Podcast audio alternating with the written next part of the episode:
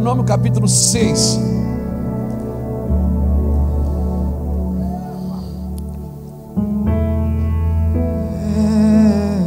Hoje eu acordei muito cedo. O Senhor me tirou da cama muito cedo, estava escurinho ainda. E eu, ontem à noite, enquanto. Depois que eu saí daqui, eu fui para casa escrever algumas coisas. Mas hoje de manhã, né, o coração do homem vem muitos planos, mas a resposta, ela sempre vem do Senhor.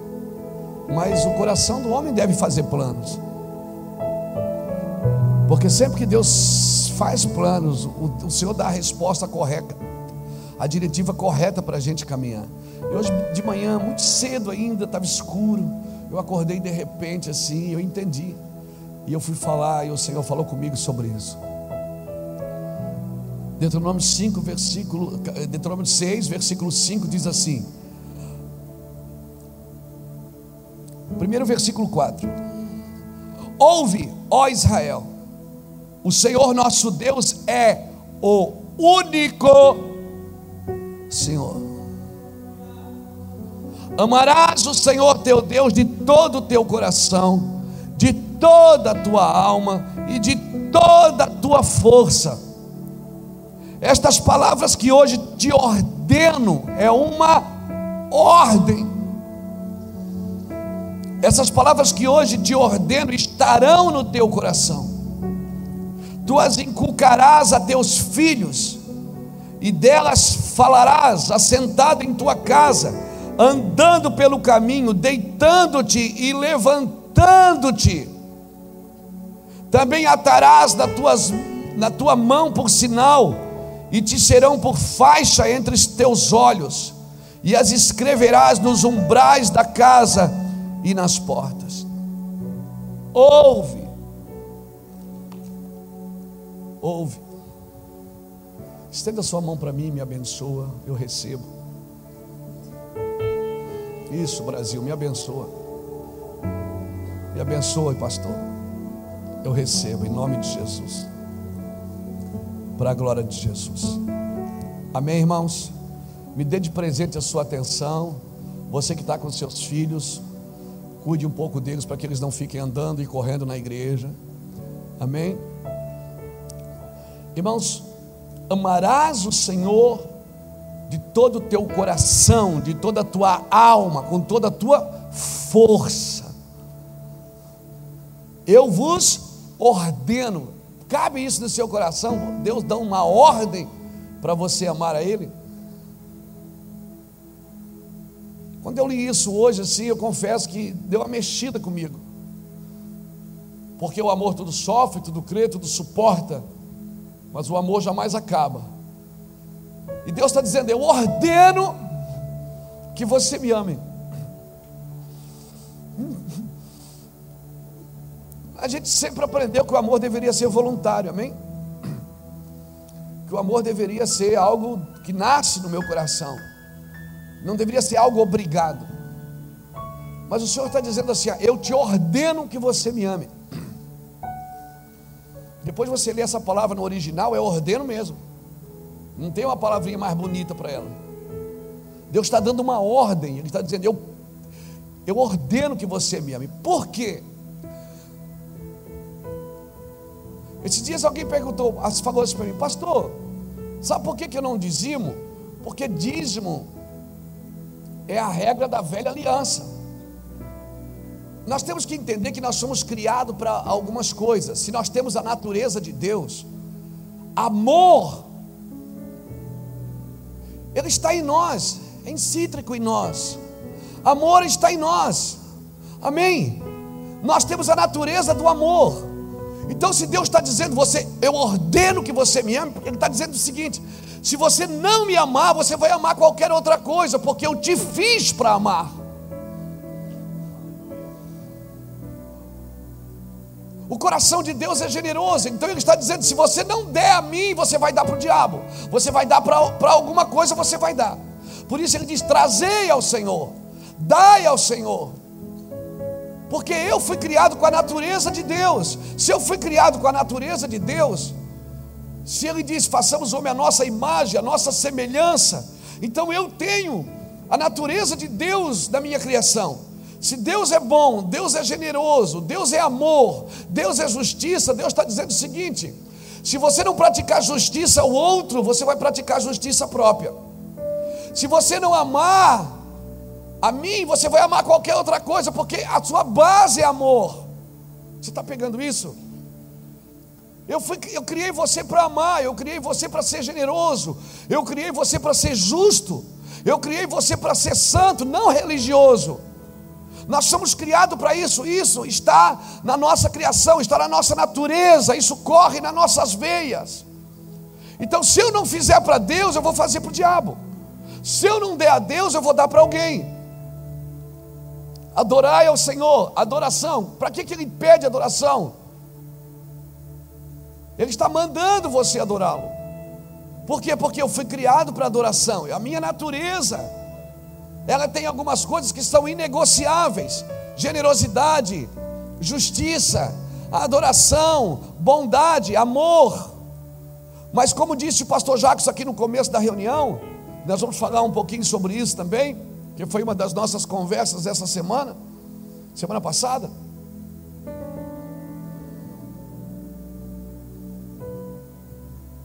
Se eu não entender isso, Deus é santo, não é religioso.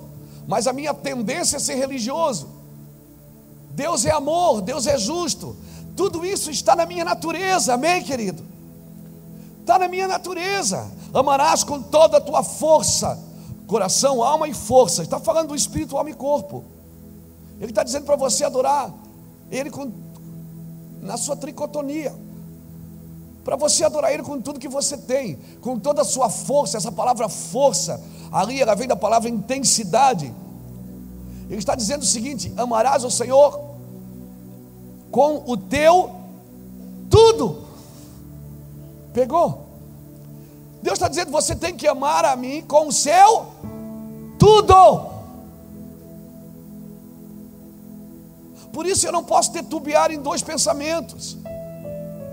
Não pode ter outro amor na minha vida.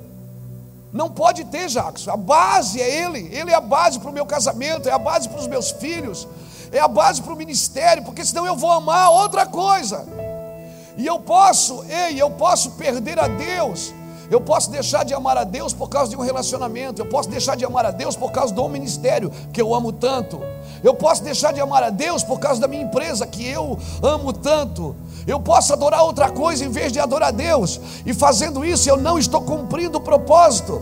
Por isso que as gerações elas vão perdendo, a apostasia vai se instalando, porque passa a geração e entra a geração, nós não vamos inculcando esse amor nos nossos filhos, nós não vamos transferindo para as nossas gerações, Gladys.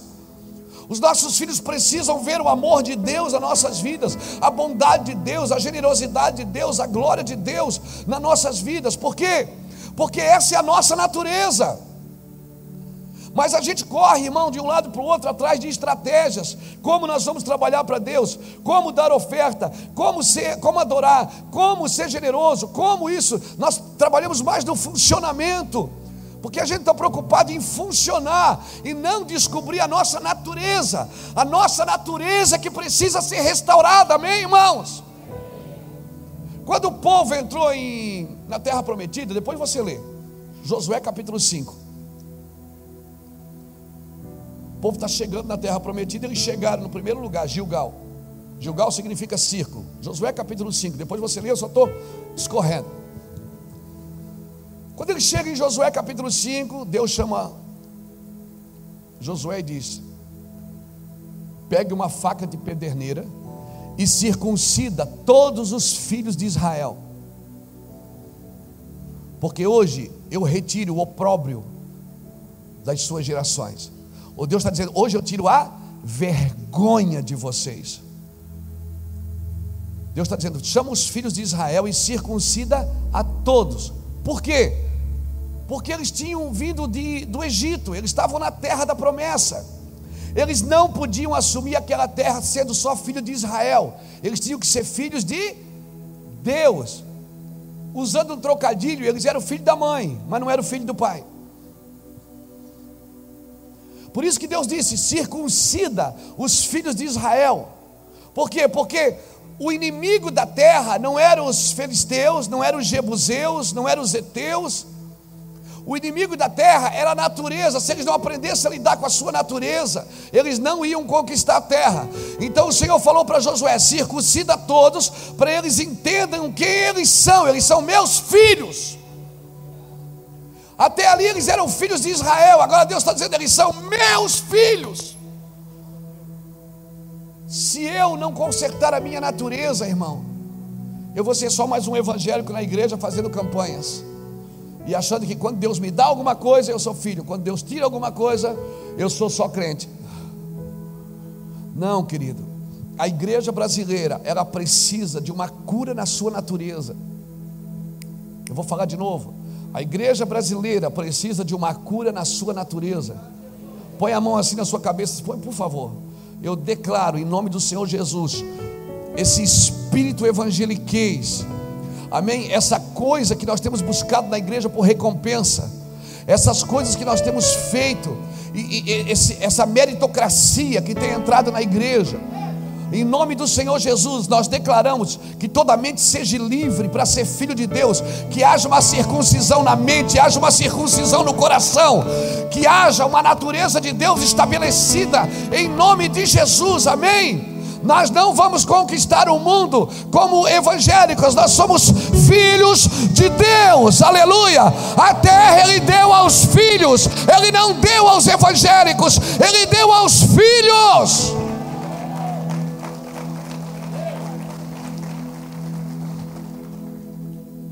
Se eu pegar o meu dinheiro no final do mês e eu não dizimar, não der ao Senhor, certamente eu vou dar para alguém, porque eu fui criado para dar. Que Deus está dizendo é o seguinte: eu estou apontando o caminho para você fazer. Quando eu pego meu recurso, não, eu não vou dizimar. Não, você dizima. Você não precisa entender que você está dizimando, ou para um ou para outro. Não, mas eu não amo, eu sou ateu porque eu não amo a Deus, mas eu você você você ama alguma coisa no lugar de Deus, porque você foi criado para amor. Mas eu não vou dar o dinheiro, pastor. Você está dando, você que não está percebendo. Você está dando para alguém. Ou o diabo ou Deus vem, vem pegar a sua carteira. Ah, não, Deus não faz isso. Faz sim. Porque você foi criado na natureza dele. A natureza dele é generosa, é bondosa, é amor, é justiça. Mas, pastor, se eu não estiver praticando justiça para alguém, eu estou praticando justiça própria. Porque eu fui criado para a prática de justiça. Se eu não estiver fazendo para o outro, eu estou fazendo para mim. Essa talvez seja a sua maior luta. A sua maior luta não deve ser trabalhar para Deus, deve descobrir a sua natureza. Se eu não for consertado, nascer de novo, querido, não é deixar de ser católico e virar para crente, é nascer numa nova natureza no espírito. Foi isso que Nicodemos não entendeu. Porque Nicodemos era mestre da lei. Aí ele se encontra com Jesus, o mestre da vida.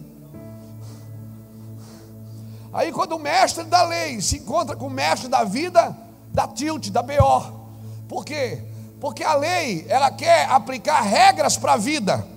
Quando a vida quer trazer, deixar gostoso o cumprimento da lei. A vida deixa a lei prazerosa, aleluia. Não é a regra para a vida, é a vida para a regra, aleluia. Eu tenho prazer em obedecer a Deus.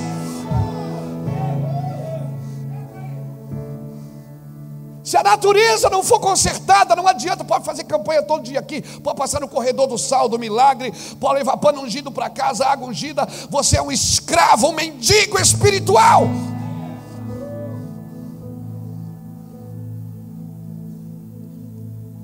Deus está me dando uma ordem.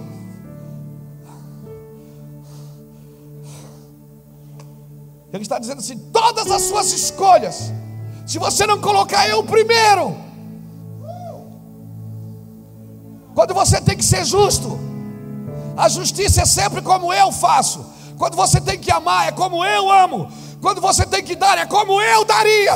Quando você tem que ser, é como eu seria. Não é como você quer. Aleluia. Alguém levante a mão e adore o Senhor nesse lugar. Aleluia.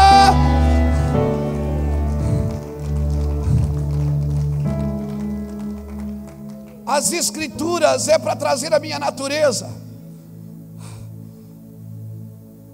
Não é para ir remendando no caminho, é para dar respostas. Intensidade é amar, comeu tudo.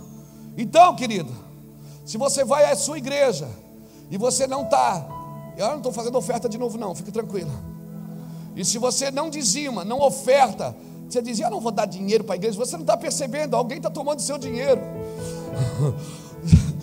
Você não está percebendo, tomara que fosse Deus. Porque se você não der para Deus, você está dando para alguém. Como assim? Vê se sobra. Vê se você consegue fazer o que você queria. Porque é uma ordem, ele está dizendo: amarás o Senhor teu Deus de todo o teu coração, de toda a tua alma, de toda a tua força. Eu vos ordeno.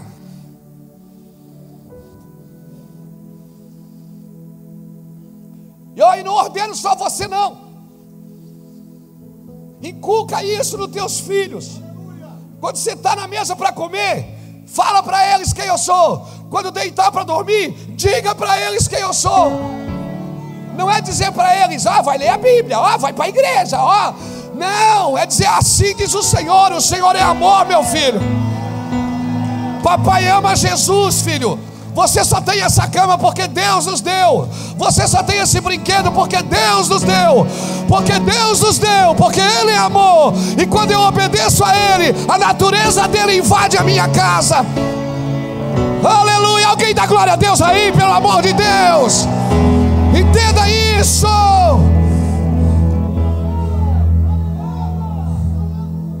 Não se trata de ir na igreja ouvir um pregador e dizer, ah, hoje eu estou mais aliviado na alma. Não, você tem que ser intenso na alma, você tem que ser intenso no corpo.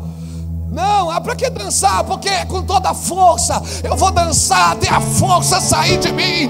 Eu vou pular até a força sair de mim. Ah, eu vou correr até a força sair de mim. Ah, ah, glória a Jesus, glória a Jesus.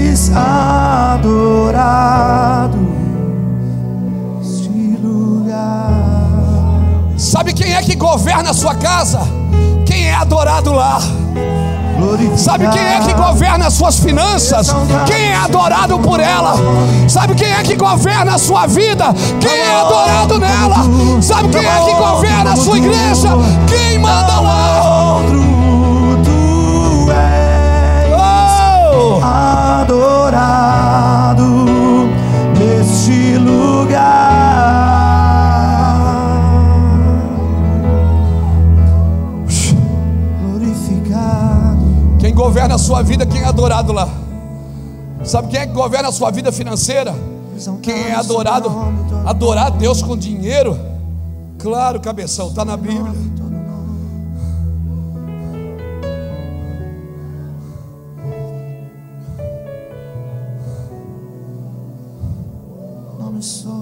Eu não estou, eu não estou fazendo campanha de prosperidade. Discute isso, por favor. Não é isso que eu estou ensinando para você. Estou dizendo que a sua natureza, a minha natureza, precisa voltar para o lugar original. Pastor, mas é uma obrigação isso. É. Agora Deus espera que você faça isso com um senso de prazer. Um senso de prazer. Para mim não é não é um sacrifício obedecer a Deus. Porque o mestre da vida, as regras que ele coloca para mim são prazerosas, são gostosas de obedecer. Não é um peso obedecer ao meu Senhor. Não é um peso servi-lo. Não é um peso se comprometer com o que ele está se comprometendo.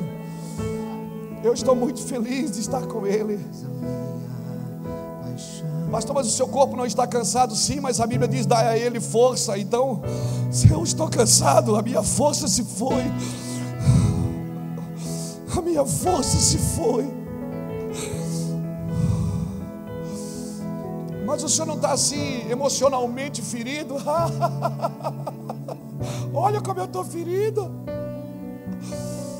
Não, não, porque eu adoro Ele com todos os meus sentimentos e pensamentos e desejos e emoções. Que amandarabarabaçou, que amandaralabará. Aleluia. Ariamandarabacalalabaçorialabacaralabará. Geme abacadarala, chuque amandarala, sube abababababababá. Cantamos aleluia. Alguém adore o Senhor nesse Cantamos ao lugar. Santo. Sim.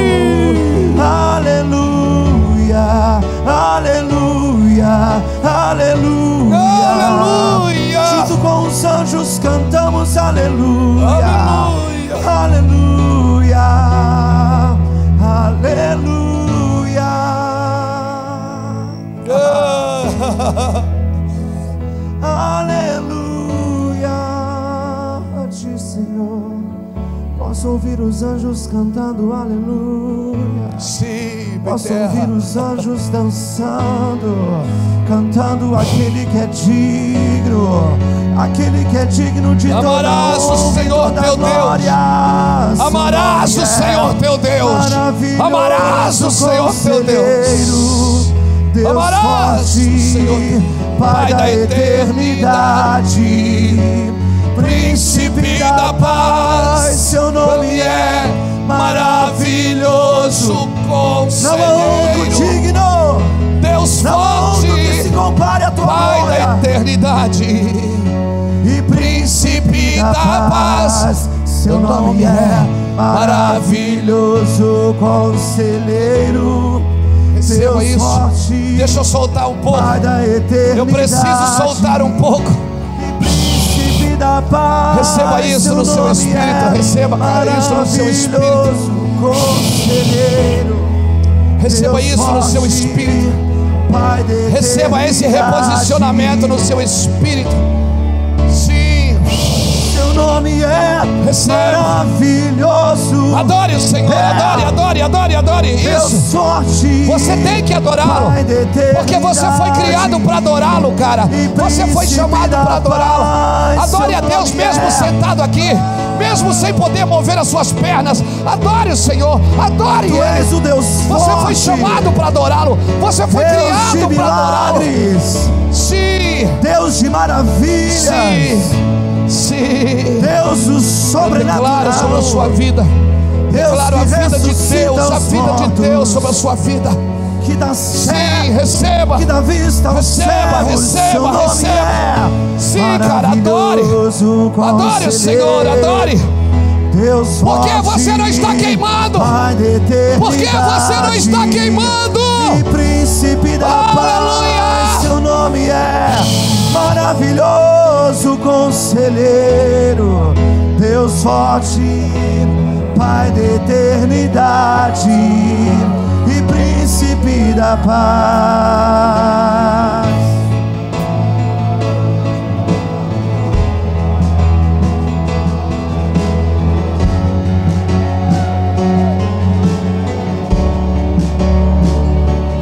Jesus,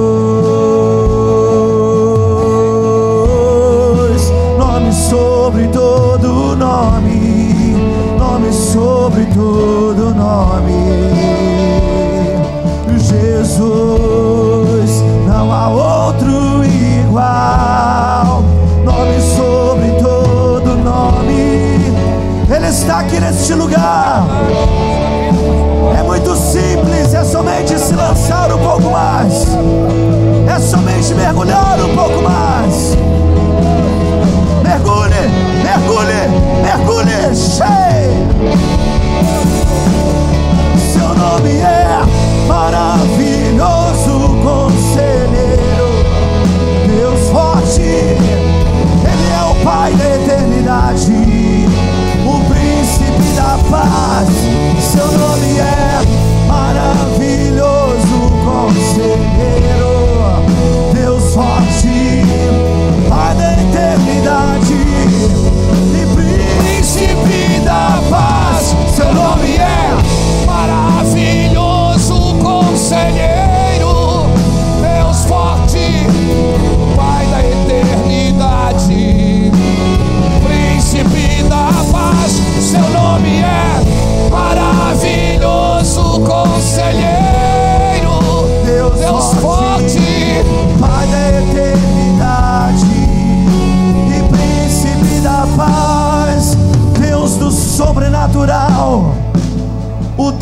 De milagres. Aleluia.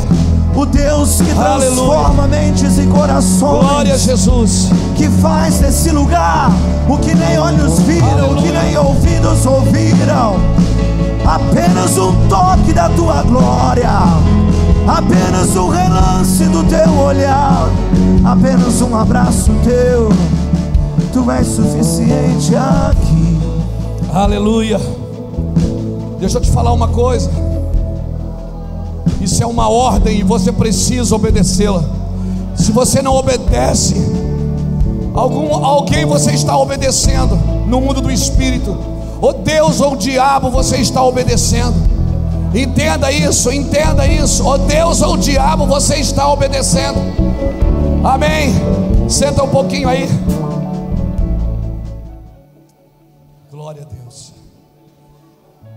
Em vez de você se preocupar como está a vida dos outros, não pense, irmãos, que quando você julga uma pessoa, fala mal dela, isso não, não define quem ela é, define quem você é.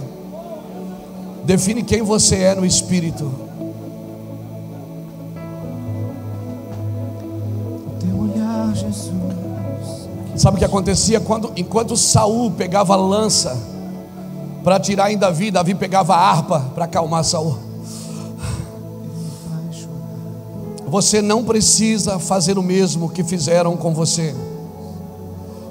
Você não precisa devolver, porque essa não é a sua natureza. A sua natureza não é essa. Enquanto Saul pegava a lança para jogar em Davi, Davi pegava a harpa para acalmar ele.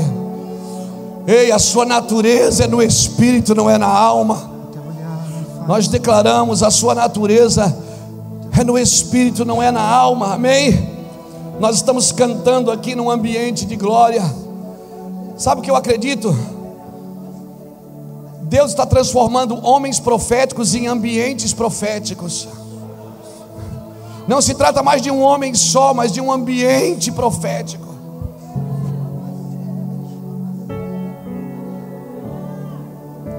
Glória a Jesus. Aleluia. Olhar me faz chorar. Um ambiente profético estabelece homens proféticos. Pouco mais apaixonado. Por isso, querido, nós estamos debaixo de uma ordem: ser justo, ser amoroso, ser generoso, ser carinhoso. Nós estamos debaixo de uma ordem, é uma ordem. Amém. E certamente você está fazendo isso para alguém, ou para Deus, ou para o diabo,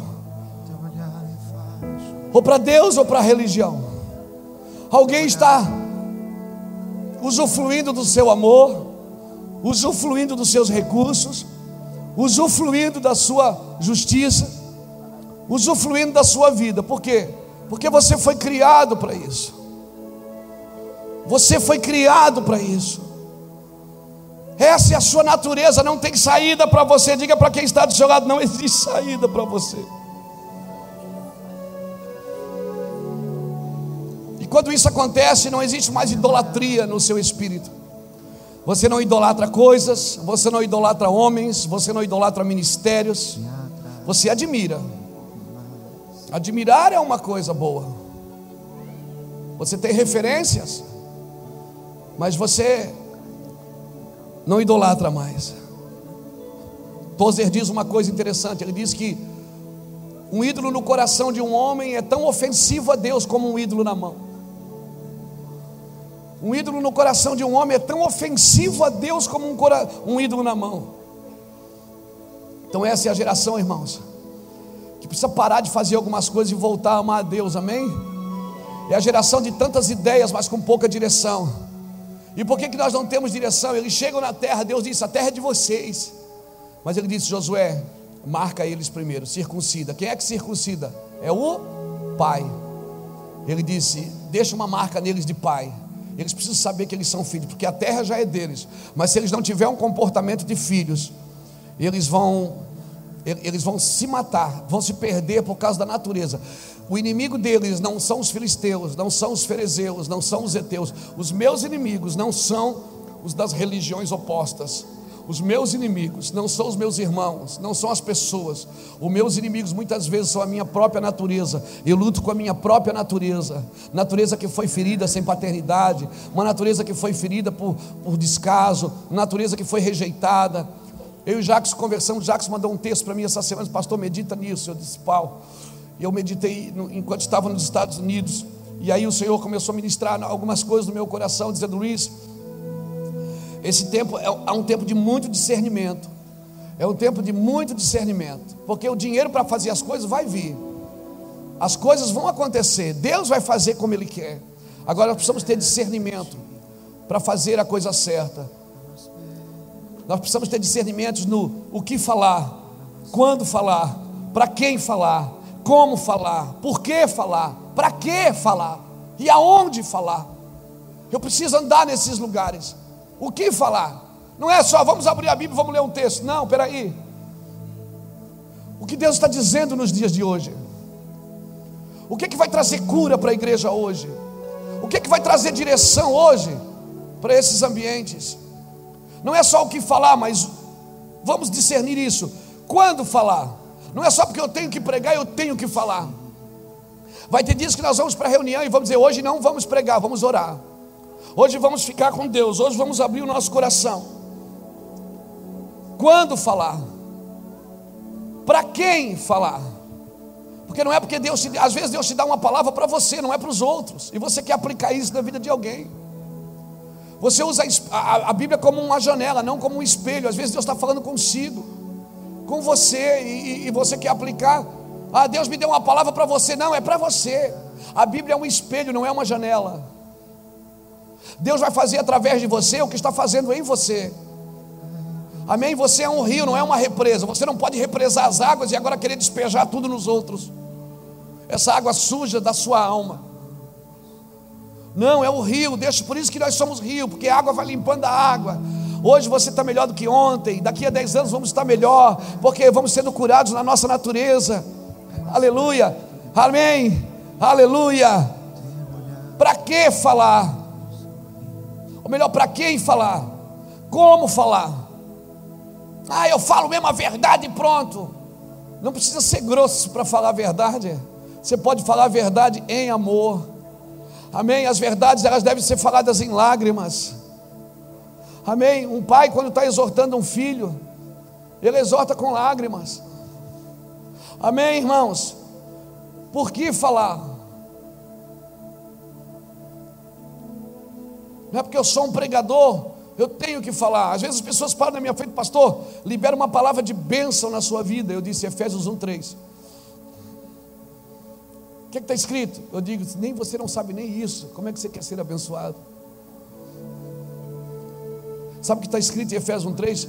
Que ele me abençoou com toda sorte de bênção existentes nas regiões celestiais em Cristo Jesus. Eu não estou dizendo que você não pode botar a mão na cabeça de alguém e abençoá-lo. Eu estou dizendo que isso não pode substituir a busca desta pessoa por Jesus.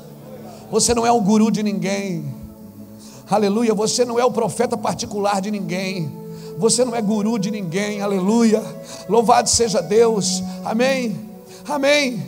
Estamos treinando as pessoas para ser transformadas na sua natureza. Amém. Ô oh, pastor, mas isso vai dar autoridade para mim? Cuidado. Pessoas que não entendem o que é autoridade certamente vão ser influenciadas pelo autoritarismo. E o autoritarismo, irmão, é um líder tentando conquistar o respeito das pessoas que ele não tem mais de Deus. Autoritarismo não tem a ver com a maldade do líder, às vezes ele nem é maldoso, ele é só inseguro. Então, porque ele é inseguro, ele tem que ser autoritário com os outros. Porque é a forma de se manter na liderança. Líderes inseguros são autoritários, líderes resolvidos não. Pais resolvidos, eles agregam para os filhos. Pais resolvidos deixam os filhos crescerem, amém? Amém? Pais resolvidos, os filhos crescem naturalmente. Pais resolvidos agregam para os filhos. Amém? e quer saber de uma coisa, ah, pastor, mas eu não consigo, eu não consigo abençoar meu filho, porque eu também não recebi do meu pai. Ah, deixa eu te falar uma coisa. Deixa eu te falar uma coisa. Às vezes a cura dos pais estão nos filhos, sabia? A Bíblia diz isso. Se os pais não conseguiram curar os filhos, certamente os filhos curarão os pais, converterão o coração dos pais. Amém? Hebreus capítulo 1, versículo 1 diz que agora ele está falando pelos filhos. Ele já falou pelos profetas, pelos sacerdotes, agora ele está falando pelos filhos. Se ele está falando pelos filhos, você acha que nós não deveríamos prestar atenção nos filhos? Porque os filhos também estão ministrando em nosso coração. Quantas vezes Samuel, Pamela, Bruna, Anderson ministram no meu coração como filhos? Quantas vezes os filhos espirituais ministram no coração da gente? Hein? Se ele está falando, a Bíblia diz em Hebreus que ele está falando pelos filhos, por que não ouvir os filhos um pouco? Ah, mas se o filho cresce, ele vai querer pegar o trono.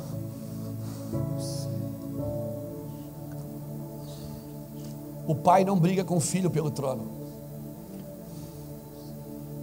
Porque se ele quer pegar o trono, então ele não é filho. E se você está brigando pelo trono com ele, então você não é pai.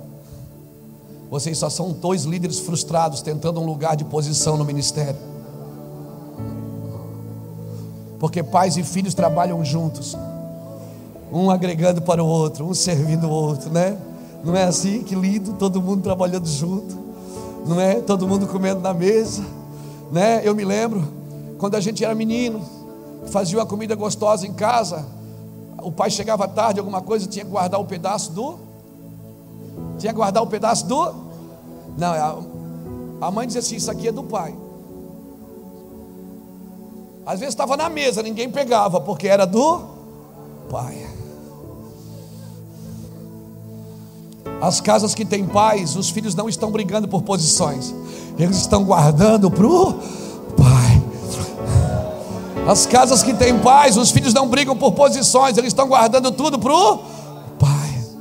E na casa que tem filhos, os pais estão trabalhando não para enriquecer, mas para deixar herança para os seus filhos. Alguém precisa glorificar Deus por isso, irmão? Sim, sim, sim, sim. Aleluia! Sabe qual é o problema? Não adianta, pai, você ir para um púlpito querer ensinar convicção. Convicção você não ensina, convicção você transfere. Convicção você transfere. Não adianta cinco passos para convicção. Você não ensina convicção. Convicção é entranhável, afetos. Convicção é engendrado no outro. Convicção você tem que olhar dentro do olho e transferir para ele convicção. Aleluia. Olha dentro do olho de alguém aí e vê o que é que transfere. Olha dentro do olho aí. Vê o que é que transfere.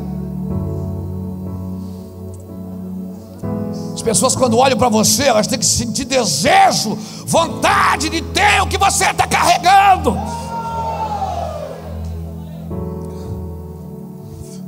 Não é a tua intelectualidade, não é a tua capacidade de persuadir, mas é é o que tem dentro de você, é a convicção que inspira, é a convicção que detona quando você olha assim, seus olhos eles latejam.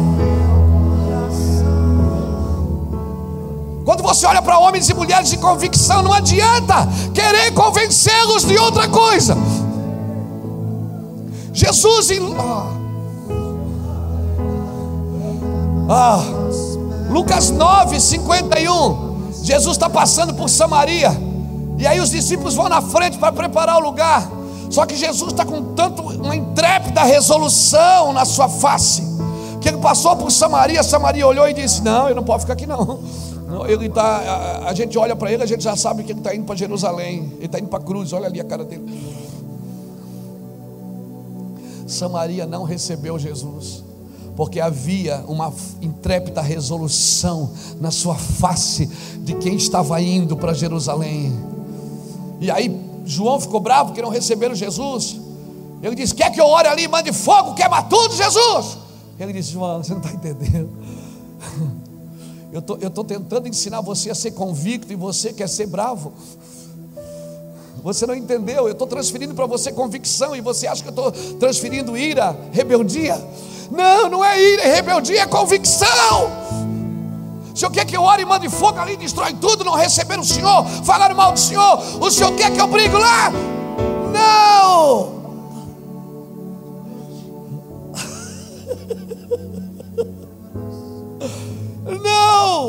Jesus disse: João vai aprender o que é misericórdia. Eu não vim para destruir a vida do homem, eu vim para salvá-la. Mas eles não te receberam. É porque eles não entenderam ainda quem eu sou. Quando eles entenderem o que eu sou e o que eu faço, certamente eles vão me receber, João. Descansa, João. Que não chegou o tempo de entendimento para eles ainda. Mas estão falando mal do pastor lá, não interessa, João. Deixa para lá, João. Você está entendendo isso?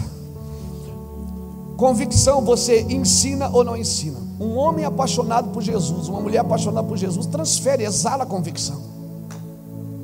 A vida dele exala a convicção. A família dele exala convicções. Não adianta querer ensinar outra coisa assim, ó. ó não adianta. E agora eu preciso ser profeta. Sabe por que, que você vive mudando de estratégia de crescimento a cada cinco anos? Porque você não tem convicção. Sabe por que, que a cada cinco anos você vai atrás de uma estratégia nova para fazer a sua igreja crescer?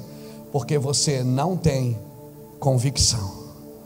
Porque se você tem convicção do seu chamado, você cava um poço ali até achar pedra. E quando chega a pedra, você tira a pá e pega a picareta. E aí, quando acaba a pedra, vem a rocha. Aí você põe dinamite, explode. Aí, quando você está quase desistindo, está vindo água ali, ó. tem água. Tem água.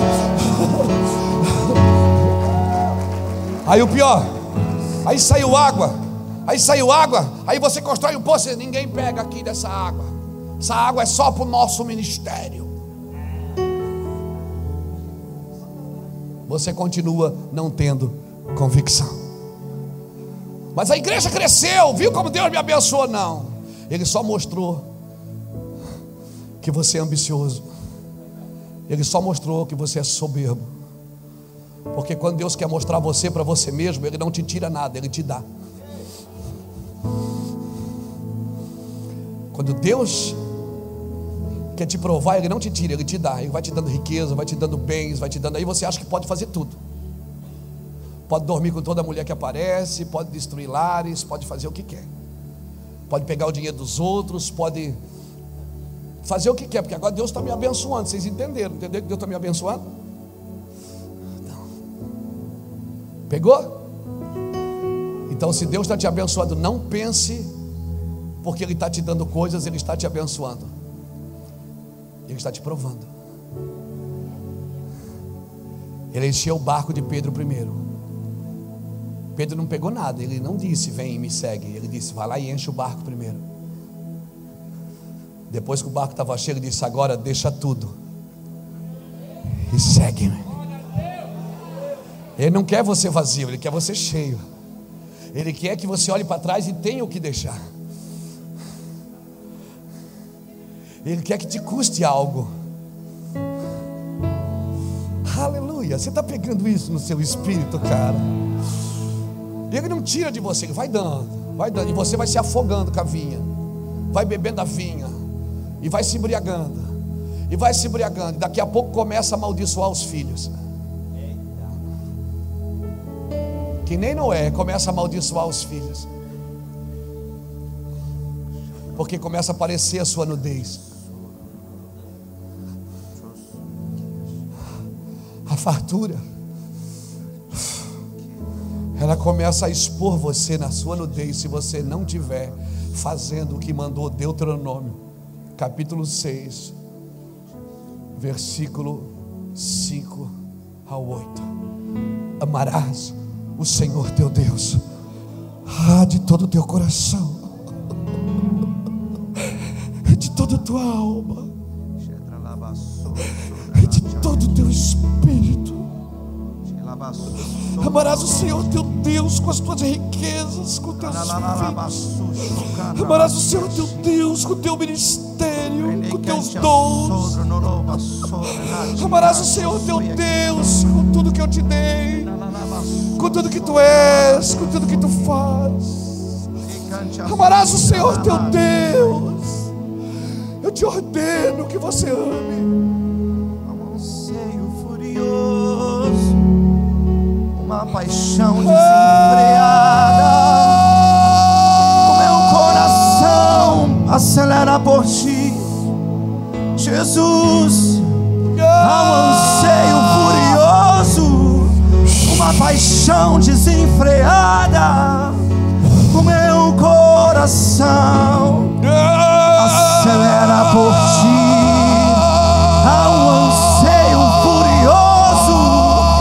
Paixão desenfreada.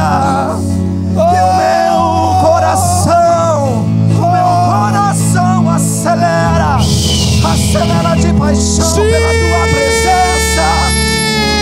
Amado noivo, Já que a mandará. E sabe de uma coisa? Você não vai ter que vir aqui em cima e dizer: Deus me deu isso, Deus me deu aquilo. Eu oro tantas horas por dia, eu passo tantas horas por dia na presença de Deus. Eu tenho unção, eu tenho poder. Não, você não vai precisar convencer os outros que você tem, porque todos verão a glória de Deus sobre a sua vida, sobre o seu ministério, sobre a sua casa está exposto, você está exposto à sua glória. Você nunca mais vai se recuperar dessa manhã. Eu declaro isso em nome de Jesus. Você nunca mais vai se recuperar desses dias. meu coração. Aleluia! Jesus, há um anseio furioso, uma paixão desenfreada. O meu coração acelera por ti.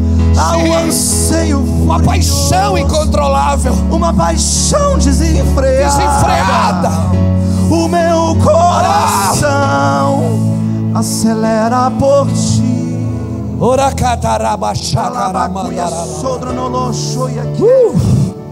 Dralalaba sodra na cancha soya kandra na lala cheia. Drelalaba sudra no shoya keia. Esse é um tempo da noiva ter o coração do noivo, de ansiar para aquilo que ele anseia, de chorar pelas mesmas causas que ele chora, de clamar pela causa que está sendo intercedida à destra do Pai. Dá a noiva o teu coração, ó noivo. Dá a noiva o teu coração, ó noivo. Chodra na lacante a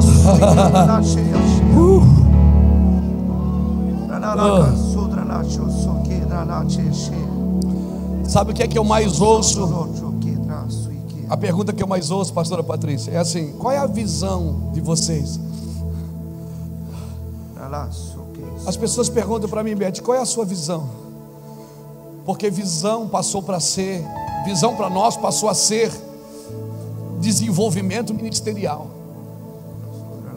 Então, homem de visão é aquele que desenvolve o ministério. Ministério vai se desenvolver naturalmente.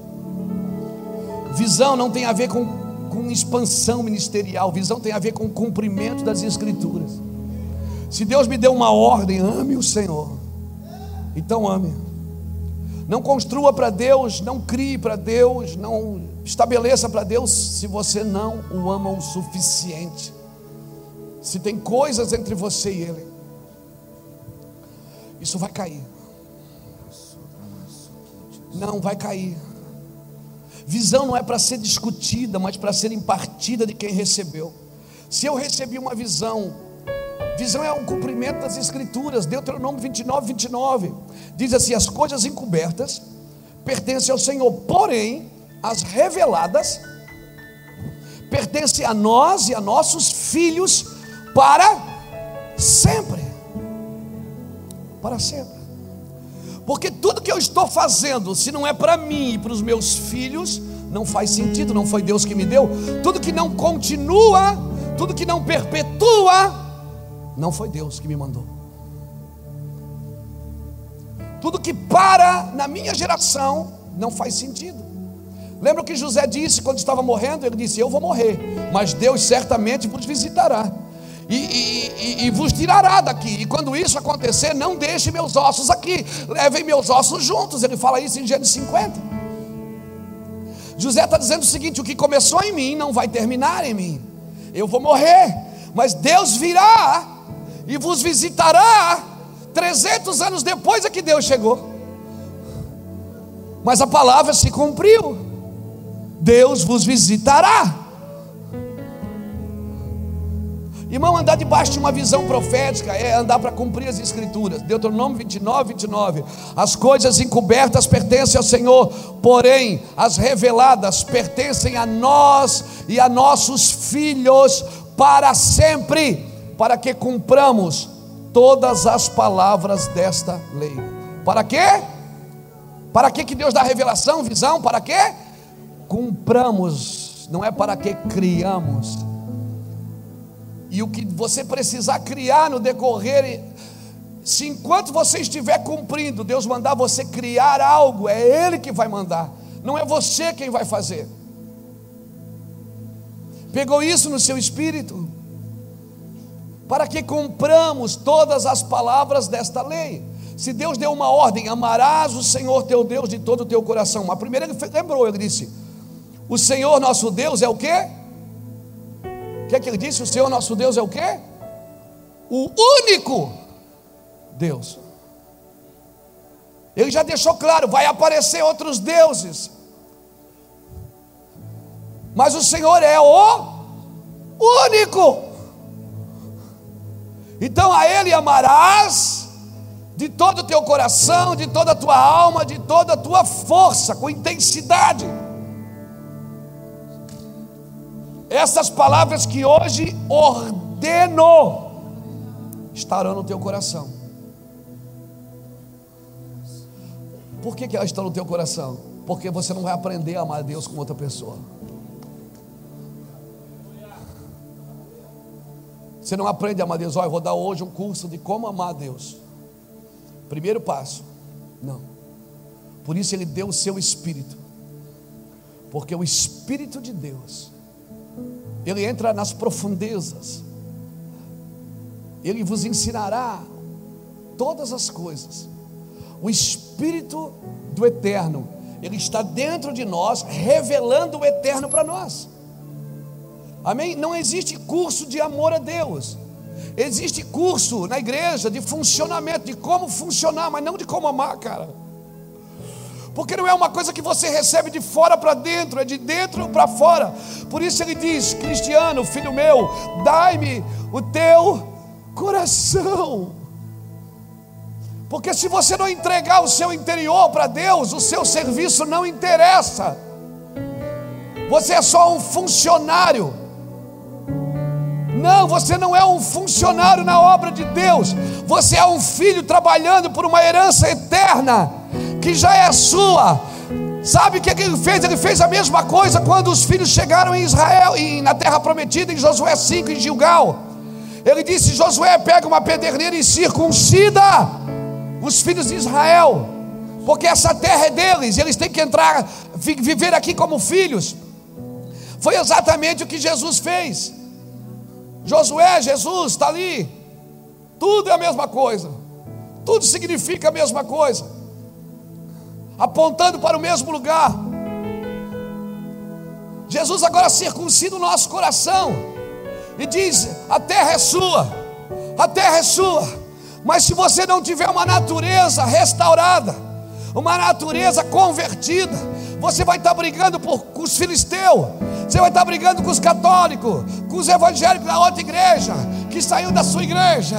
Você vai estar brigando com aquele cara lá, você vai estar brigando com o outro, porque você não tem uma natureza convicta de quem você é. A terra é sua, mas você não vai conquistá-la como um evangélico. E aí nós vamos para o lugar, sabe o que a gente faz? Abre uma igreja né? porque Deus disse para todo mundo pregar o evangelho a toda criatura, e a gente vai e abre uma igreja. E às vezes, me perdoe o que eu vou dizer, não, não me perdoa, não, hora que passa. Às vezes a, a igreja que você abriu naquele lugar está atrapalhando mais a obra de Deus do que se você tivesse feito o que Deus mandou.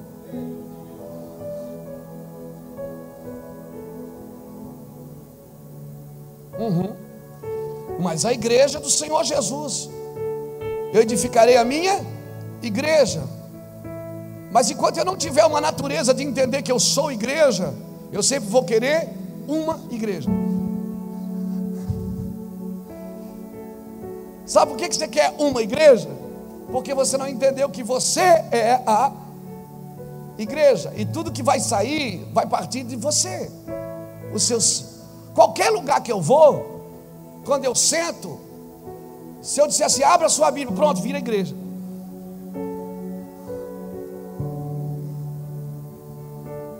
Vezes nós vamos para a Europa, lá as igrejas são pequenas, os templos são pequenos. Mas a gente chega no apartamento depois do almoço, aí faz aquele pudim né, que só brasileiro sabe fazer. Um cafezinho, sentamos no sofá, aí fico me olhando. E eu fico só dando de bobo. Né? Eu fico me olhando. Daí, pastor, tá bem, disfarçando. E eles estão com fome. Aí você diz: tem uma Bíblia, todo mundo já tem? Tem. Qual, qual? O violão, tem o violão? Tem. Pronto, sentou, pegou o violão e a Bíblia já era. Virou igreja. Porque quando os santos se juntam, é sobre esta convicção, sobre esta pedra, eu edificarei a minha igreja e as portas do inferno não prevalecem contra ela. Amém. Amém. Você está entendendo que a sua casa é uma igreja, que a sua empresa é uma igreja. Ei, você que está lá na roça, carpindo lá, junta três, quatro pessoas e começa a igreja na roça. Lá é uma igreja onde se junta dois, três, quatro, cinco em meu nome, em meu nome, em meu nome.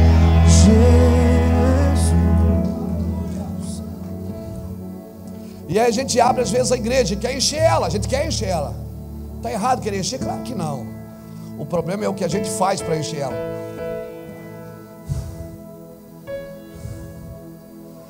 O problema é que daí Jesus já não é mais suficiente. Daí ele diz: é, só é uma denominação, não é mais a minha igreja. Só é um ajuntamento sem propósito, já não é mais a minha igreja. Perdeu a essência da igreja de Cristo. Sim, nós precisamos fazer o que Ele mandou, a natureza. Visão não é para ser discutida. Cada um pode se movimentar nas suas expressões, mas de uma maneira integrada como igreja. Amém? E aí hoje a gente tem um monte de funcionamento separado, né? Você viu de quantas cidades aqui eu perguntei? E eu já pergunto a cidade para não falar da denominação. Porque cada igreja ela precisa cuidar da cidade. A menor visão de Deus é a cidade. As cartas de Paulo têm nome de cidades. As cartas de João no Apocalipse, que eu ia pregar hoje, que Jesus não deixou, ela tem nome de cidades. A menor visão de Deus é uma cidade. Ele diz: Vocês vão ser minha testemunha em Jerusalém. Ele já começa numa cidade. Então, uma pessoa que recebeu o encargo de Deus, que está convicta do, do que tem que amar, que tem que ser generoso, que ser bondoso, praticar a justiça, e ele não está fazendo isso, ele só abre as suas portas para agregar pessoas no domingo. E fica contando para ver se ninguém foi em outro lugar. Querido, me perdoe. Me perdoe. Não, não me perdoa não. Hora que passa. Você precisa se refazer na sua natureza.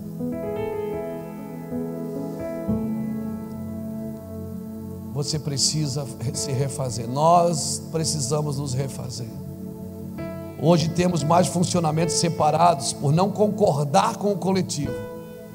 E aí temos é, funcionamentos fragmentados. E o pior, chamamos isso de multiforme. Não, não é multiforme, é rebeldia. Porque a multiforme é um respeitando o que o outro está fazendo. Multiforme é um funcionando para servir o outro. Amém? Não chame de multiforme o que Deus chama de rebeldia. E quem é o rebelde? Pastor, quem é o rebelde? Eu vou dizer quem é o rebelde. Baixa um pouquinho, o, o, o Reuel, só para todo mundo ouvir agora. Porque eu preciso gravar isso. Ah, porque é rebelde, é rebelde. Sabe quem é o rebelde? Rebelde é aquele que não promove o coletivo, que promove o individualismo. Porque Deus investe no indivíduo, mas não no individualismo. Deus investe em todo o indivíduo para ele convergir para todo o coletivo, todo o plano eterno. Se você não está convergindo para o plano eterno, está pensando só no seu umbigo, militando na sua causa própria. Ah, é a minha obra, ninguém quer dar atenção, eu vou cuidar da minha vida. Não.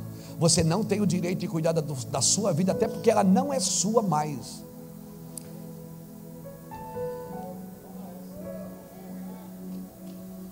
Coletividade. Promova o coletivo, mas pastor, os caras são pai, pastor, o cara joga lance em mim. Toca a harpa para ele. Pastor, o cara me ofende. O cara é difícil andar com os irmãos porque eles me desofendem. Beija o irmão. Abraça o irmão e canta assim para ele: Como é precioso, irmão. Pastor, mas eu, eu não consigo transformá-lo. As pessoas que menos você consegue transformá-las são as que mais transformam você. As pessoas que menos você consegue transformá-la são as que mais transformam você. Elas estão sendo usadas por Deus como um esmerilho Ei, para afinar o corte da sua vida, para tornar você mais preciso, autêntico, conciso, aleluia, para tornar você um cirurgião, não um clínico geral, um cirurgião, aquele que vai cortar na veia certa, pá. Mas esses irmãos são difíceis e vai ficar pior. Eles vão ofender você, vão machucar você não, mas eu não revido, pastor, mas eu vou para casa e me arrebento em casa. Não. Quando eu ofender você, faz que nem José. Vocês fizeram mal para mim. Todo precursor, ele vai ser ofendido. Ele vai ser ferido, ele vai ser machucado. Ei, uma igreja que não sabe lidar com a frustração, uma igreja que não sabe lidar com a dor, com o sofrimento, com a perda, com a ofensa, com a perseguição, é uma igreja fraca, é uma igreja rasa, é uma igreja que não vai cumprir o seu propósito.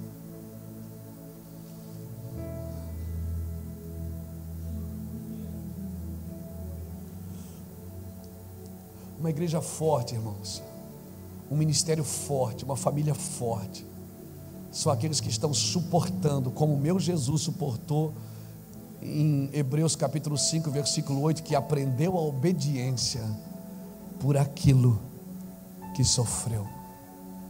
Tire dos seus púlpitos as campanhas, pare de sofrer, porque elas não fazem sentido. Nós precisamos sofrer com classe.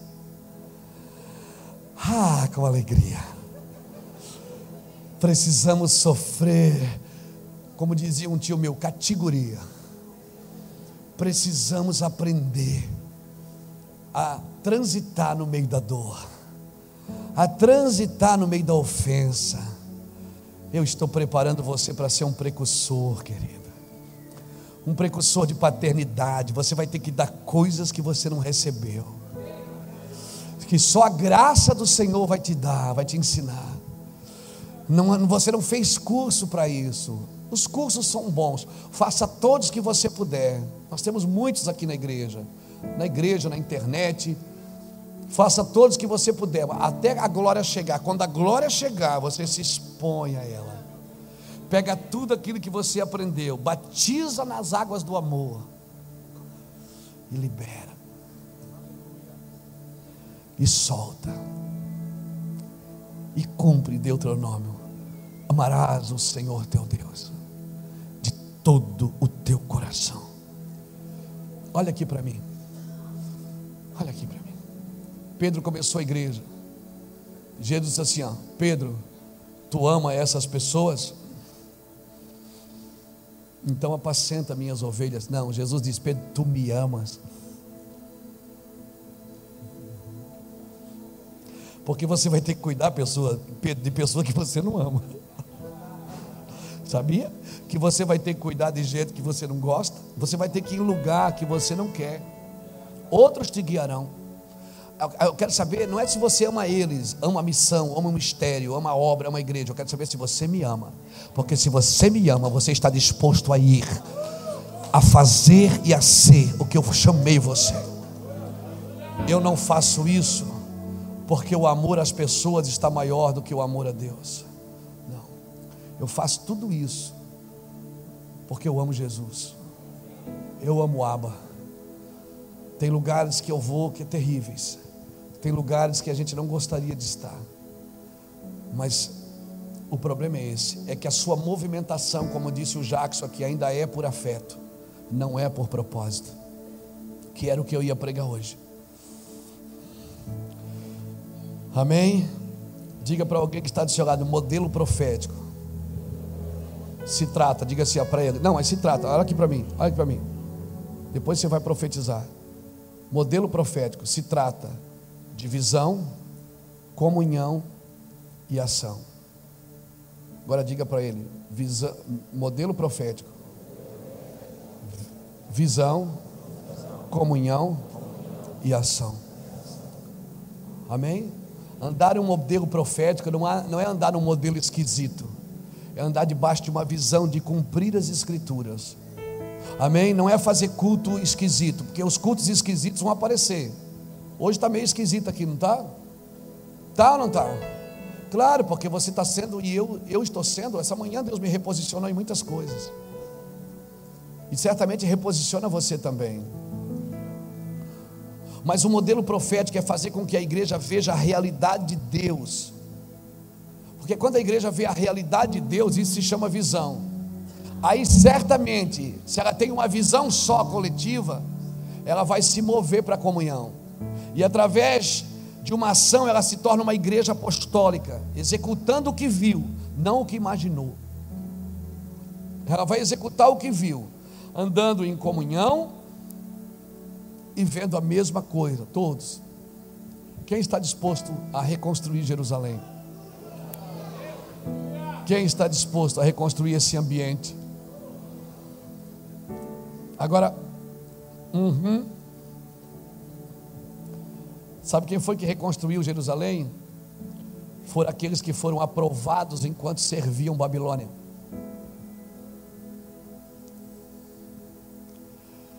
Sabe quantos? Sabe quem? Sabe quem reconstruiu Jerusalém? Aqueles que foram aprovados enquanto serviam Babilônia.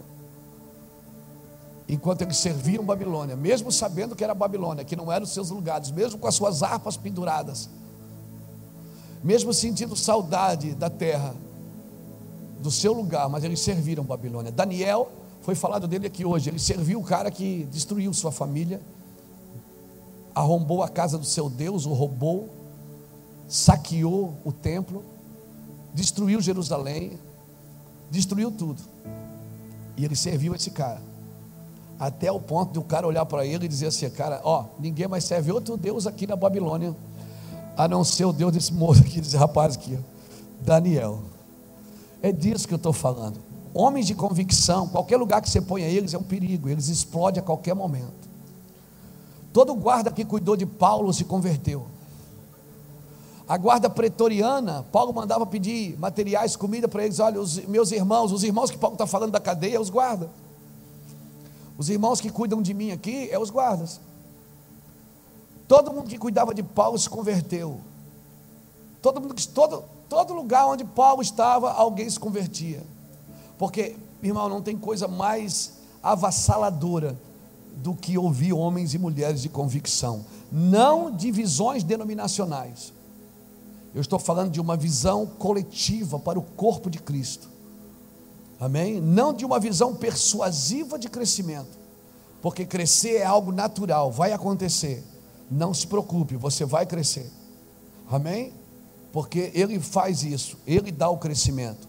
Se um planta, se tem quem planta e tem quem rega, o crescimento é dele. E se ele faz crescer, ele alimenta, ele protege, ele guarda. Só Ele faz isso quando Ele promove o crescimento. Amém? Quantos querem resolver isso? Se vamos resolver um problema de falta de amor, A primeira coisa que nós temos que ter para resolver um problema é saber que nós temos um problema. E nós temos um problema de falta de amor nas igrejas. Eu não estou falando de falta de, de afeto, de, de, de ternura, de como é precioso. Não, eu estou falando de falta de amor. Amor está atrelado à atitude. Eu não posso ter na minha igreja. Às vezes é engraçado, isso é engraçado demais. Às vezes a pessoa sabe que tem alguém na, na, na igreja passando necessidade. Em vez de ela ir lá fazer uma compra, ela traz para o pastor a pessoa. Ó, oh, pastor, ela está passando necessidade, então por que, que você não faz uma compra e dá para ela? Não, mas eu, ela, ela, acha que, assim, que ela dá o dinheiro na igreja, é o pastor que tem que fazer. Ela já pagou a cota do mês. Nós somos bons, às vezes bate pessoa ali, precisando de oração, a pessoa traz pela mão. Ó, oh, pastor, ele quer oração.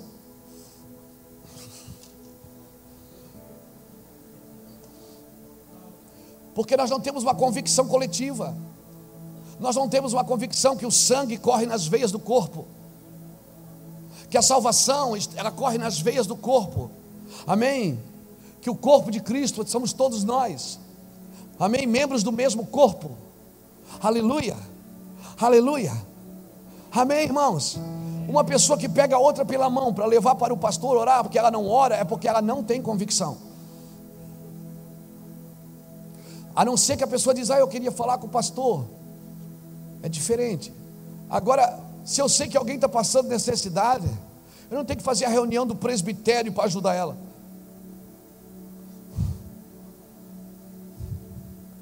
Vai lá e ajuda, cara. É, mas não sei se é da vontade de Deus. Não, não é, não é. Não, a vontade de Deus é que você coma sozinho. A vontade de Deus é que você sente na sua casa e coma tudo sozinho. Olhe assim para a tua casa e diga: tudo isso foi eu que fiz. E uma semana depois está pastando com os animais. Não, irmãos, nós precisamos acordar. É coletividade. Ele não falou, ele não falou. Olha aqui, ó. Ouve, ó Israel, ele está falando para a nação inteira, não é para um grupo de pessoas, não é para um pastor e o seu clero religioso, não é para o presbitério da casa, não é para, a liderança, não, ele está falando, ouve, ó Israel, é para todos, é coletivo. Ouve, ó Israel, o Senhor nosso Deus é o único Senhor, e se Ele é o único Senhor, amarás o Senhor teu Deus de todo o teu coração, de toda a tua alma, de toda a tua força estas palavras que hoje te ordeno estarão no teu coração. Está aí dentro. Esse amor que você tanto procura em alguém, está aí dentro. Pegou? Essa lambição de ferida que você está procurando saciar a alma no outro, está aí dentro. Entra no teu quarto, fecha a tua porta, dá um cheiro nele. Chama ele para o abraço, corre. Ah, pastor, eu não, eu não. Vai lá, fecha a cortina para ninguém ver. Vai lá. Deixa esse amor vir para fora, que daí você nunca mais vai mendigar amor de ninguém. Você nunca mais vai ter que pagar para se sentir amado, para se sentir cuidado, protegido. Você não vai comprar amor, porque esse amor é exigente. Ele disse: Eu te ordeno que você ame. Aleluia. Eu só estou cumprindo a ordem. É só isso que nós temos que fazer, cumprir a ordem do Senhor. Amém. Então, se nós vamos resolver um problema por falta de amor, a primeira coisa que nós temos que fazer, qual é? É admitir que temos um problema. Amém, irmãos? Vamos parar de buscar poder, poder. Eu estou indo no monte para buscar poder. Não vai, vai buscar amor. Porque uh, desastroso um homem com poder nas mãos, com o coração destruído. Por isso que antes de chamar Moisés, ele disse: Põe a mão no teu peito. Moisés pôs a mão no peito. Quando Moisés tirou a mão, a mão estava leprosa. Como estivesse o coração, assim vai estar seu serviço. Por favor, não trabalhe para Deus com o coração destruído. vai adorar o Senhor primeiro. Fica lá, tem que tirar toda a mágoa que você tem dos seus pais, do pastor que você saiu lá, aquele homem que fechou as portas para você, daquele cara que roubou teu emprego, do seu amigo que teve relações com a sua esposa. Até você perdoar todo mundo quando você estiver livre de tudo e de todos. Aí você pode se fazer servo de todos. Não vá buscar poder. Os homens que buscam poder são os melhores preparados para conquistá-los, mas não para exercê-los. Quem busca poder acaba encontrando Jackson. Você sabe disso. Quem busca poder encontra.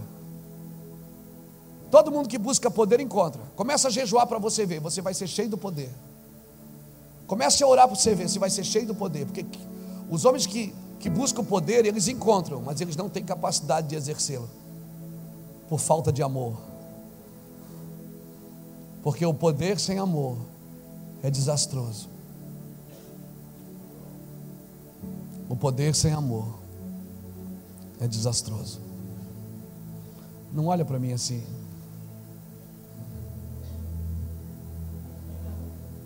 Se alegre.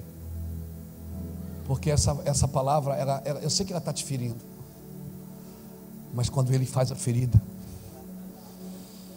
ah, aquele que faz a ferida é o que sara. Coisa boa é ser ferido por ele. Coisa boa é ser marcado por ele para sempre. Quando ele faz a ferida, ele mesmo sara. Problema é quando outros estão fazendo a ferida e você não tem para onde correr. Aleluia. Pastor, mas é difícil. Para a gente começar a ir embora. Se as dificuldades nascerem, faça como um rio. Eles não discutem com as pedras. Nós viemos de avião agora, né? A gente vinha vindo do Rio, né? A gente veio, até o, foi o Reuel que falou, o Charles que falou. Foi o Charles, ele disse, olha ali o rio, cara, ali a curva que ele faz, porque o rio ele não discute com a pedra. Tem pedra, ele desvia. Tem mato, ele desvia. Você olha para o rio de cima, ele é cheio de curvas, senhor. Por quê? Ele não está nem aí. Ele não fica discutindo com os obstáculos. Criou um obstáculo, ele dá a volta. Por quê? Porque ele sabe que ele tem que chegar no mar. Ele é um rio de água corrente, ele não é de água parada. Ele sabe, se ele fosse de água parada, ele parava. Ah, dava bicho. Mas ele sabe que o objetivo dele é chegar no mar. Ele sabe que nasceu pequeno, mas vai terminar grande. Ele sabe que nasceu pequeno, mas ele vai terminar grande. Porque ele vai terminar ao lado do seu Senhor. Aleluia. Ele não vai parar ali, ele não vai parar nas circunstâncias. Viu o obstáculo? Ó, ó, ó, ó. Se esquiva. Por isso que quando eles vinham matar Jesus, Jesus saía.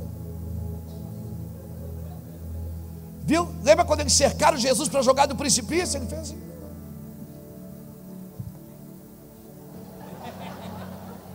Foi indo, fez que não era com ele. E os caras ofendendo. Davi, lembra de Davi? Davi pecou. Eles tinham um argumento contra ele. Davi tinha caído. Simei ficou gritando do outro lado do rio: ladrão, cachorro.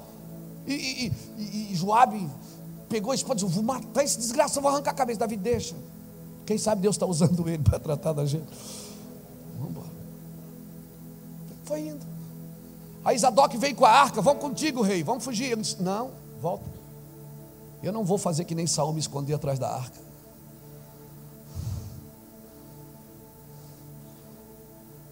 Saul, Deus já tinha desabilitado ele. Mas ele falou para Samuel: Fica aqui comigo. Para o povo achar que Deus é comigo. Davi não. Davi, quando Zadok e os sacerdotes com a arca foram levar com ele, fugindo de Absalão, ele disse: Não, devolva a arca para Jerusalém, porque a presença do Senhor é de Jerusalém. Esse problema é meu. E se o Senhor acreditar que eu posso ter misericórdia. Então Ele me dará misericórdia. Não se esconda atrás do ministério. Não se esconda atrás da igreja. Não se esconda atrás de um púlpito. Se exponha diante da glória de Deus. Diga quem você é. Diga, Senhor, eu sou assim. Me ajuda. Me cura. Essa natureza caída ainda vive em mim, Senhor. Eu tenho desejos que eu não deveria. Senhor, eu, eu, eu sonho com coisas que eu, eu, eu não deveria pensar nisso, Senhor. Senhor, eu tenho vontade de ter coisas que não são minhas. Senhor, eu já desejei. Eu já tive paixões que eu não deveria ter, Senhor. Me ajuda. Sabe o que, é que vai acontecer? Na hora, um anjo vai pegar uma brasa viva. Uhum. E vai, tudo que você apresentar, o meu problema é aqui, Senhor, no coração. É aqui na minha alma, Senhor. Eu tenho, eu, eu tenho dificuldade de ser aceito. Meu problema é aqui, Senhor, pensamento. Eu penso pornografia o dia inteiro, Senhor, me ajuda. Senhor, não posso ver uma mulher, é uma luta. Me ajuda, Senhor. Às vezes eu não posso ver um homem. Me ajuda, Senhor. Tudo que você apresentar na hora, Ele só vai fazer assim, ó. Na hora o anjo pega uma brasa e passa aonde você apresentou. Se é lábios impuros, a brasa passa no lábio. Semente impura, a brasa passa na mente. Se é ouvido impuro, a brasa passa no ouvido.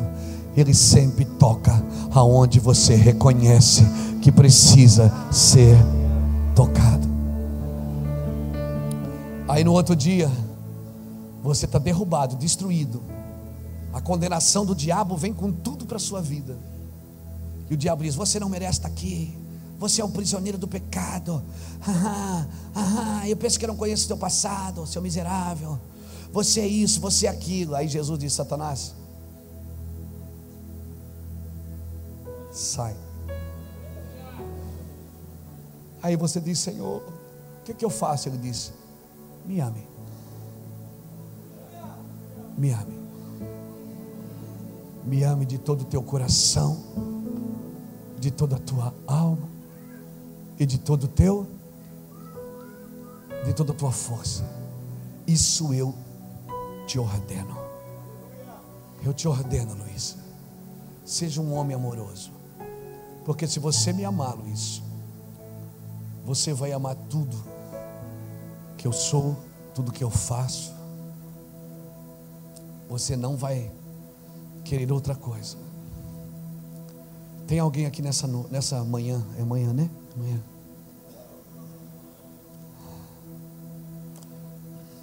E, e tu tem que ser macho. Você precisa voltar a amar a Deus. Você ama seu ministério. Você ama a obra de Deus. Você ama a igreja que você pastoreia. Você ama o grupo que você pastoreia. Abre um espaçozinho aqui para mim, querida. Abre um espaçozinho. Isso, fica sentadinho aqui. Abre um pouquinho para trás, eu preciso de gente aqui na frente. Sai do seu lugar hoje e vem aqui para frente, dobre o seu joelho. Nós vamos orar com você, querido. Ou com você, querida. E você vai voltar a amar a Deus de uma forma que você nunca o amou.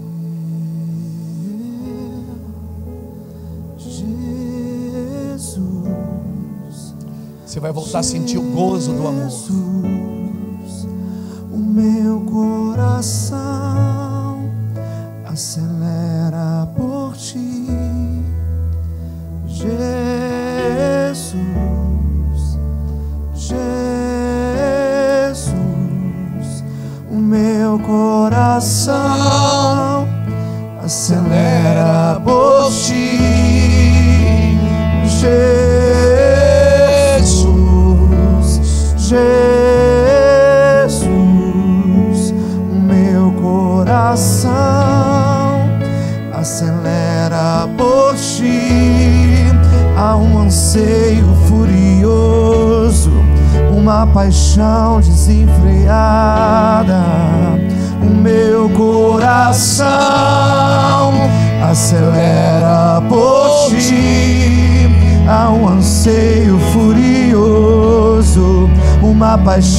desenfreada. O meu coração acelera por ti. Eu tenho uma palavra para você, pastor. Pastor e pastora que veio aqui na frente, olha aqui para mim. É muito importante que você olhe para mim. Eu tenho uma palavra para você. Era o que eu ia pregar hoje, mas o Senhor mandou eu concluir com esse texto que eu ia pregar. Eu ia pregar hoje sobre mas o Senhor começou por outro lugar. Hoje pela manhã, quando eu acordei, estava escurinho ainda. Eu tomei um banho e fui para o meu lugar de oração. E só o que sai da minha boca, eu amo você. Eu não sei o quanto, mas eu amo você. Eu não sei o quanto eu preciso amar mais, mas eu amo você. E veio esse texto de Deuteronômio. Mas o texto que eu queria pregar é o texto que eu quero concluir, porque você vai entender o porquê que você está aqui na frente. Apocalipse capítulo 2, ele diz assim: Ao anjo da igreja em Éfeso escreve isto: diz aquele que tem na mão direita as sete estrelas e que anda no meio dos sete candeeiros. As sete estrelas, você sabe que são os anjos das sete igrejas, são os pastores, os líderes. E os sete candeeiros são as sete igrejas. Ele diz: Conheça as tuas obras e o teu trabalho, e a tua perseverança, e que não pode suportar os maus, e que puseste a prova os que se dizem apóstolos e não são, e os achaste mentirosos. Tu tens perseverança, e por causa do meu nome sofreste e não desfaleceste. Eu tenho, porém, contra ti que deixaste o teu primeiro amor. Lembra-te de onde caíste, arrepende-te e pratica as primeiras obras. Volta para as origens. Porque ele diz: Conheça as tuas obras e o teu trabalho. Obra e trabalho. A obra foi ele que deu, trabalho não. A palavra trabalho ali significa tripalo, que vem de tortura. Tem, tem trabalho que está torturando você, que não foi Deus que entregou na sua mão. E você pensa estar fazendo para Ele. Sabe o que Ele está dizendo hoje? Solte o trabalho e volte para a obra. Ele disse: Eu conheço as tuas obras, eu sei que tu tens perseverança, tu és meu. Mas só que sabe o que, é que aconteceu? Tu perdeste o teu primeiro amor. E ele disse: E se tu não te arrependeres, falta de amor é pecado. Porque tudo que eu preciso me arrepender é pecado. Se eu preciso me arrepender de uma coisa, Jacques, então eu estou em pecado. E se ele está diz, te arrepende e pratica as primeiras obras, ele está dizendo: o amor que você perdeu, você está em pecado. Perder amor é o pecado. Pastor, eu, eu adulterei. Pastor, eu roubei. Pastor, eu fiz coisa errada. Isso é só a consequência da falta de amor. Quando você deixou de olhar para Ele e olhou para outra coisa. Quando você deixa de olhar para Ele, você começa a se apaixonar por o que tem para se apaixonar, por aquilo que aparece, por aquilo que a sua alma grita, porque a sua alma já foi ferida numa área. Então, sempre que você para de olhar para Jesus, a sua alma vai gritar para ser suprida por outra coisa. Então a falta de amor é pecado, irmãos. Amém? Você está aqui em pecado. Você entende isso? Que você precisa se arrepender por falta de amor? Eu preciso me arrepender. Hoje de manhã eu tive que me arrepender de coisas. Porque a falta de amor é pecado.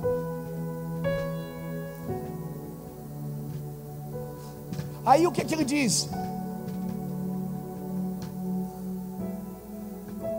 Se não te arrependeres, brevemente eu virei a ti e removerei do seu lugar o teu candeeiro, e não, se não te arrependeres. O que é que é o candeeiro? Ele diz aqui, ó, Apocalipse 1:20, ele diz: os sete candeeiros são as sete igrejas. Candeeiro é a igreja. Sabe o que, é que ele está dizendo? Se tu não voltar a me amar, eu vou tirar do meio de ti a igreja e tu vai ficar só com a denominação. Por isso que hoje tem muitos lugares que está só a denominação, não tem mais a igreja de Jesus. Perder o candeeiro é perder o que é igreja, perder o sentido da palavra, é perder o sentido da movimentação, é perder o sentido original. Ele está dizendo: se tu não te arrependeres, eu tirarei do meio de ti o candeeiro, ou seja, eu vou recolher a minha igreja do meio de ti. Mas eu estou indo na igreja. Não, você não está indo na denominação, não é mais igreja de Cristo. A igreja de Cristo é aquela que está amando, continua amando, perseverando em amor. Se trabalhar mais implica em você perder o amor, não trabalhe. Se crescer o ministério, fazer que implica em você perder o amor, não cresça. Se viajar mais, se congregar mais, se pregar mais, se fazer mais retiros, mais, mais eventos, mais conferências, implica em você perder o amor, então pare tudo. Você não pode perder o amor, porque isso é pecado, é uma ordem de Deus, e quando eu quebro a ordem, eu estou em pecado. Eu preciso voltar. Amém? Agora a gente pode orar.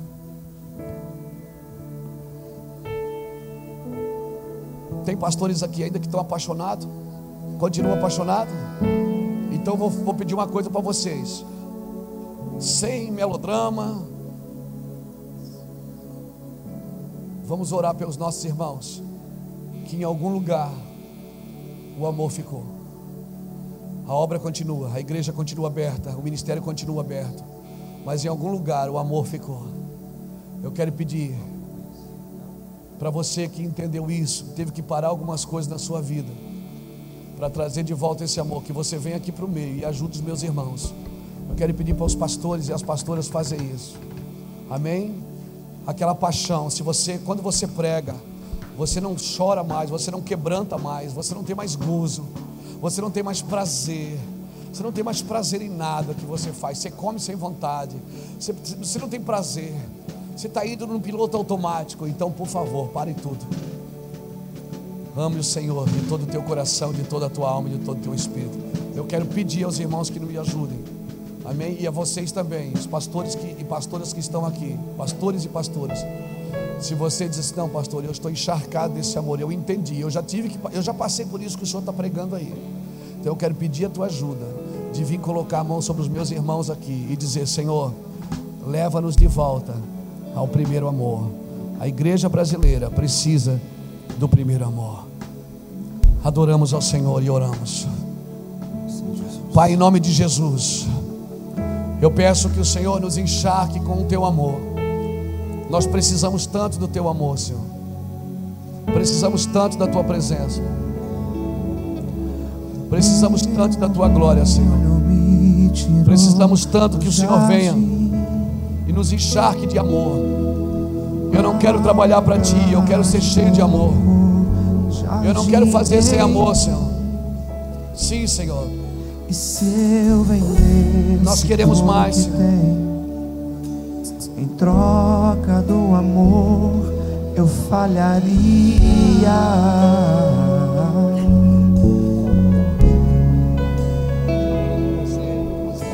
O amor não compra, nem se merece. O amor se ganha, de graça o recebe. Eu quero conhecer receba a glória de Deus. Jesus. Receba, receba, receba. Me ajude, queridos. Me ajude. Cadê você? Sai do seu lugar e me ajude. Nós oramos para que a glória do Senhor invada esse ambiente. Nós oramos para que a glória do Senhor invada esse ambiente. Nós oramos para que a glória do Senhor invada esse ambiente. Nós oramos para que a glória do Senhor invada esse ambiente. E ser achado Eu oro para que o amor de Deus invada a sua casa. Invada a sua vida. Quero ser encontrado novamente nele. Eu quero conhecer Jesus.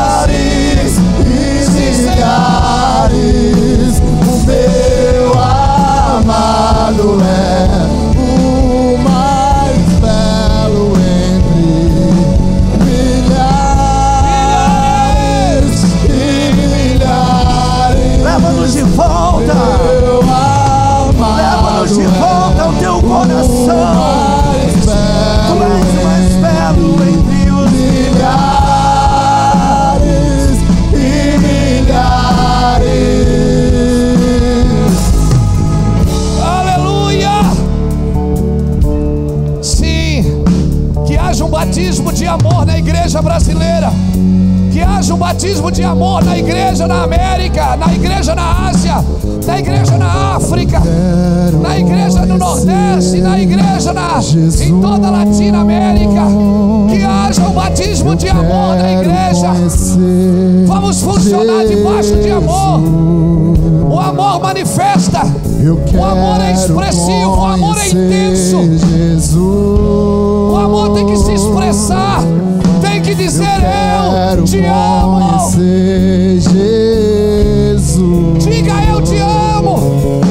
Eu quero conhecer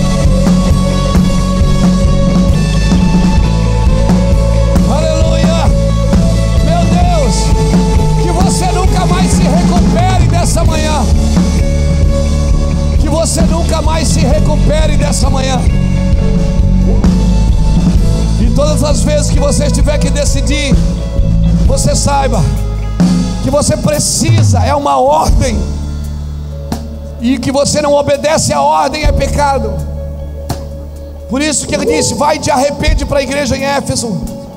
Ele disse: Porque tu perdeste o primeiro amor. Ele disse: Você continua trabalhando, você continua perseverando, você ainda põe à prova os falsos apóstolos, você ainda guerreia contra as falsas. Os falsos ensinos, mas você não tem mais o amor. E se você não tem mais o amor, você precisa se arrepender. E tudo que eu preciso me arrepender, então é pecado. Ele disse: é uma ordem. Ele é o único Deus. Ele disse: Você, eu criei você para justiça, eu criei você para generosidade, para bondade. Eu criei você para estender a mão, não o dedo. Eu criei você para amar, para adorar. Se você não estiver fazendo para mim, você vai estar fazendo para alguém. É isso que ele está dizendo.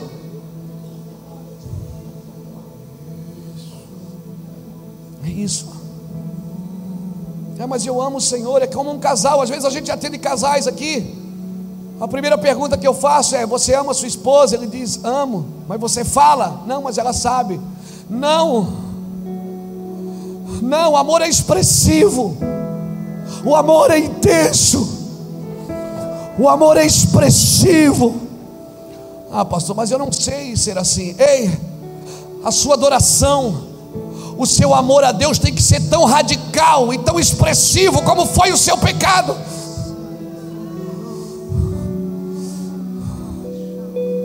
Tem que ser tão extravagante como foi o seu pecado. Seu pecado era extravagante, todo mundo via, todo mundo comentava. Por que, que você não é extravagante? Ah, mas eu não sou pentecostal. Não se trata de ser pentecostal, ou tradicional, ou espiritual, au, au. Se trata de ser convicto. Se trata de ser convicto.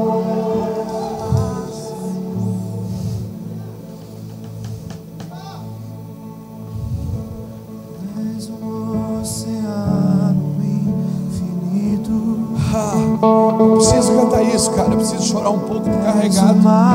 Eu estou carregado dessa palavra. tu és um oceano Estou carregado dessa palavra. És o mar sem fim. Tu és o oceano no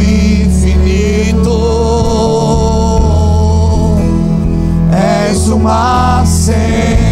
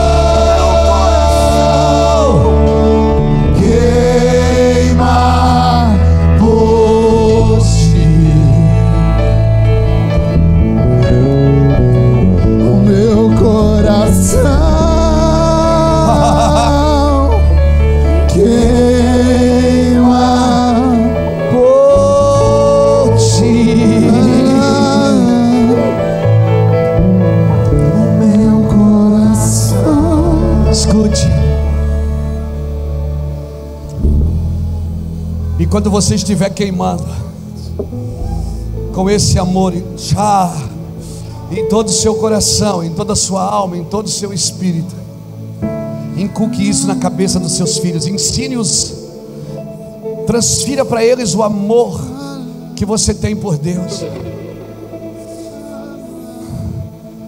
No sentar, no levantar,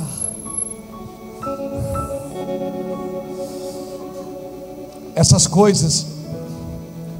Às vezes você vê funcionando em algumas pessoas, algumas coisas, você diz, ah, eu quero isso. Precisamos ter um nível de amor para poder viver essas coisas. O meu trabalho não é ensinar você a fazer, é ensinar você a se tornar. Porque fazer, ele certamente vai fazer isso. Fazer é o detalhe do relacionamento, é, é o extrato de, do relacionamento. Se eu me relaciono com Ele, eu vou fazer bem feito. Aleluia. Que manhã, que manhã. Que você nunca mais se recupere desta manhã. Que Deuteronômio 6 fique impregnado dentro da sua vida. Ame a Deus. Ame a Deus. Muitas pessoas trabalharam para Deus na Bíblia, muitos personagens trabalharam para Deus.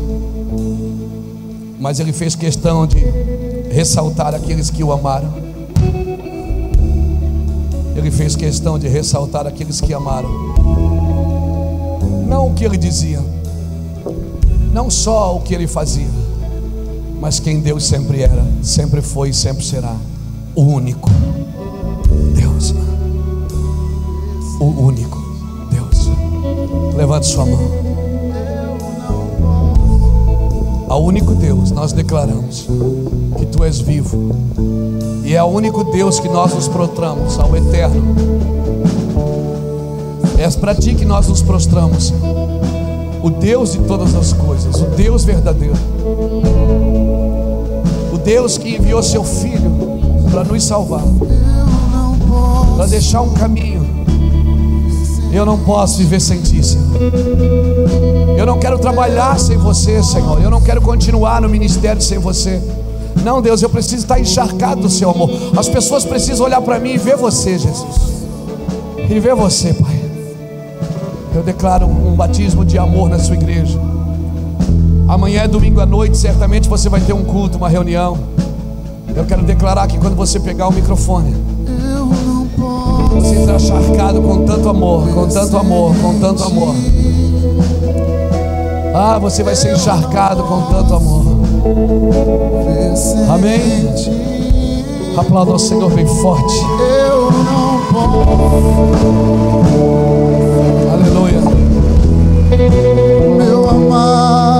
Yeah.